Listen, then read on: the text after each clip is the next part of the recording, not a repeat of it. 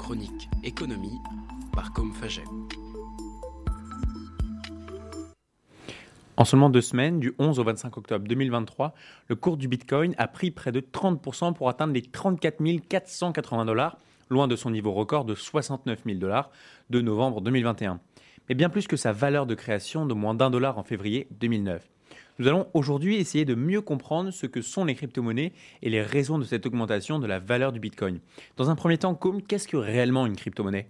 Une crypto-monnaie est une monnaie numérique dématérialisée dont les transactions sont effectuées à travers un registre décentralisé et un protocole informatique crypté qu'on appelle la blockchain. Cette technologie de blockchain permet de garantir l'anonymat et l'authenticité de chaque transaction pour éviter qu'un même jeton de crypto-monnaie soit utilisé deux fois des achats différents. Cette vérification s'appelle le minage et s'effectue à l'aide d'ordinateurs très très puissants qui consomment beaucoup d'électricité et génèrent donc beaucoup de gaz à effet de serre si cette électricité n'est pas d'origine renouvelable, mais ce n'est pas notre sujet du jour. Contrairement à une monnaie classique telle que l'euro ou le dollar, une crypto-monnaie ne dépend pas d'une banque centrale ou d'un gouvernement. Elle permet donc de redonner le contrôle de leur argent aux citoyens. Selon CoinMarketCap, il existait en avril 2023 plus de 23 000 crypto-monnaies pour une valeur globale autour euh, de 1000 milliards de dollars, ce qui peut paraître beaucoup, mais ne représente finalement qu'à peu près 0,2% de la masse monétaire mondiale. Parmi les crypto-monnaies les plus connues, on peut citer le Bitcoin, le Tether ou encore l'Ethereum, mais le Bitcoin est la plus célèbre d'entre elles et représente à elle seule près de la moitié de la valeur globale des crypto-monnaies. Alors, merci pour cette définition com, mais est-ce que les crypto-monnaies sont un placement financier ou bien une monnaie que l'on peut utiliser dans la vie courante?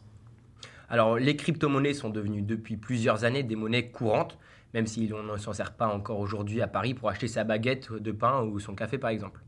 Sur Internet, de plus en plus de sites acceptent des paiements en ligne en crypto-monnaie et aux États-Unis, on peut même y acheter des appartements, donc des achats immobiliers, ou payer ses voyages directement avec des cryptos. De même, à Paris, depuis juin 2022, le centre commercial Beaugrenelle accepte dans ses 115 boutiques de payer avec des cartes cadeaux que l'on peut acheter sur l'application Lizzy en utilisant plus de 21 crypto-monnaies. Et n'y a-t-il pas d'ailleurs des pays qui en ont sauté le pas et qui font euh, leur devise nationale la crypto-monnaie? Et si, depuis le 7 septembre 2021, le Salvador est le premier pays à accepter le Bitcoin comme une monnaie légale dans tous les commerces, notamment pour faciliter les paiements et les transferts d'argent aux Salvadoriens, dont seulement un tiers ont accès à des services financiers traditionnels. Mais après deux ans, seulement 20% des Salvadoriens continueraient à utiliser les bitcoins, principalement à cause de la forte volatilité de sa valeur. En revanche, l'adoption du Bitcoin a permis au Salvador de se faire connaître dans le monde entier et de ne plus parler euh, de tous ses problèmes intérieurs, favorisant ainsi le tourisme qui a augmenté de 79% entre 2021 et 2022. Donc les crypto-monnaies hein, deviennent de véritables monnaies courantes, même si pour le moment cela reste assez limité. Hein. La forte augmentation du Bitcoin ces dernières semaines illustre aussi la forte volatilité de la valeur de ces monnaies et la spéculation qui les entoure. Qu'est-ce que tu peux euh, nous dire sur justement cette spéculation et ces volatilités à, ce sujet? C'est une très bonne question. Donc comme je l'ai dit euh, précédemment, euh, une crypto-monnaie ne dépend pas de la puissance économique ou de la politique monétaire de tel ou tel pays. En revanche, sa valeur dépend de l'offre et de la demande, un peu comme un métal précieux tel que l'or ou l'argent. On se doute bien que pour le coup, il y a eu quelque chose derrière l'augmentation soudaine de plus de 30% du cours du Bitcoin. Pour le comprendre, il faut remonter quelques mois plus tôt, en juillet 2023, quand l'un des plus grands fonds d'investissement au monde, BlackRock, déclare, je cite, sa flamme aux crypto-monnaies. En un jour, BlackRock est devenu le second plus grand détenteur et investisseur de sociétés de minage de crypto. Donc tout ça, c'était en juillet dernier.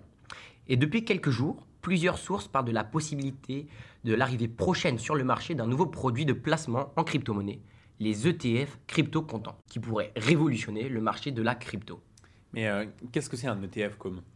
Alors, en anglais, ETF euh, e signifie Exchange Traded Funds. Ce sont des fonds d'investissement qui permettent d'acheter des parts de plusieurs entreprises à la fois, ce qui diversifie l'investissement et donc qui répartit les risques. C'est un système de financement très connu aux États-Unis et très utilisé par les particuliers qui y placent une bonne partie de leurs économies. Il existe deux formes d'ETF, les ETF à terme et les ETF comptants. Les ETF comptants reflètent du prix réel et actuel d'un actif, alors que les ETF à terme reflètent d'un prix futur convenu entre le vendeur et l'acheteur. L'ETF comptant permet donc aux investisseurs de spéculer sur le prix des dix actifs. Dans le monde des cryptos, seuls les ETF à terme étaient jusqu'à présent légalement acceptés.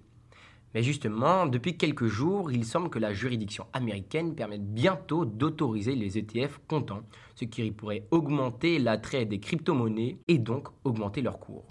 En somme, c'est une question de législation qui a bouleversé le cours du Bitcoin. Mais alors pourquoi un attrait soudain pour ces nouvelles formes de financement et pas simplement rester sur le modèle existant? Alors, à l'origine, d'abord, les crypto-monnaies traduisaient la volonté de se libérer de la tutelle d'un État ou d'une institution bancaire, notamment le Bitcoin, qui a été créé après la crise financière et économique de 2007, pour répondre à la méfiance croissante des populations vis-à-vis des gouvernements et des systèmes financiers traditionnels. Les achats ou les transferts d'argent via des crypto-monnaies ont deux avantages. Premièrement, les crypto-monnaies sont impossibles à spoiler. Et deuxièmement, les transactions en crypto sont quasiment intraçables. Je prends un exemple. Imaginons, Gaspard, que tu vives dans un pays où l'économie et les institutions sont instables, avec des forts risques d'inflation ou de dévaluation de la monnaie. La valeur de l'argent que tu as sur ton compte bancaire pourrait disparaître du jour au lendemain sans que tu ne puisses rien y faire. Et l'État pourrait même t'interdire de retirer ton argent ou de le convertir en une autre monnaie plus stable, comme on l'a vu ces dernières années dans des pays comme le Liban ou le Venezuela. Si tu possèdes des cryptos, tu t'affranchis de ce risque. En revanche, L'anonymat des transactions de crypto-monnaies peut aussi permettre de cacher des activités illégales telles que des trafics de drogue ou d'armes ou encore le financement de groupes terroristes comme cela a été dénoncé ces derniers jours par certains médias concernant le Hamas. Pour les banques centrales comme la BCE, le Bitcoin n'est pas vu comme une réelle monnaie mais plutôt comme une bulle spéculative d'investissement. Pour eux, ce n'est pas envisageable de créer de la monnaie et d'effectuer des transactions en dehors du contrôle des banques. Bien que le Bitcoin soit controversé, tous les experts des grandes places financières s'accordent sur un point. La technologie de la blockchain est brillante. Pour conclure, je pense que la citation du professeur Grégory Lablanc de l'université Berkeley aux États-Unis résume bien la situation actuelle des crypto-monnaies. Je cite Le Bitcoin est assez semblable à l'or, c'est un piètre moyen d'échange, mais un merveilleux instrument de stockage de valeur, et je pense qu'il n'est pas prêt de disparaître. Chronique économie par Comfagem.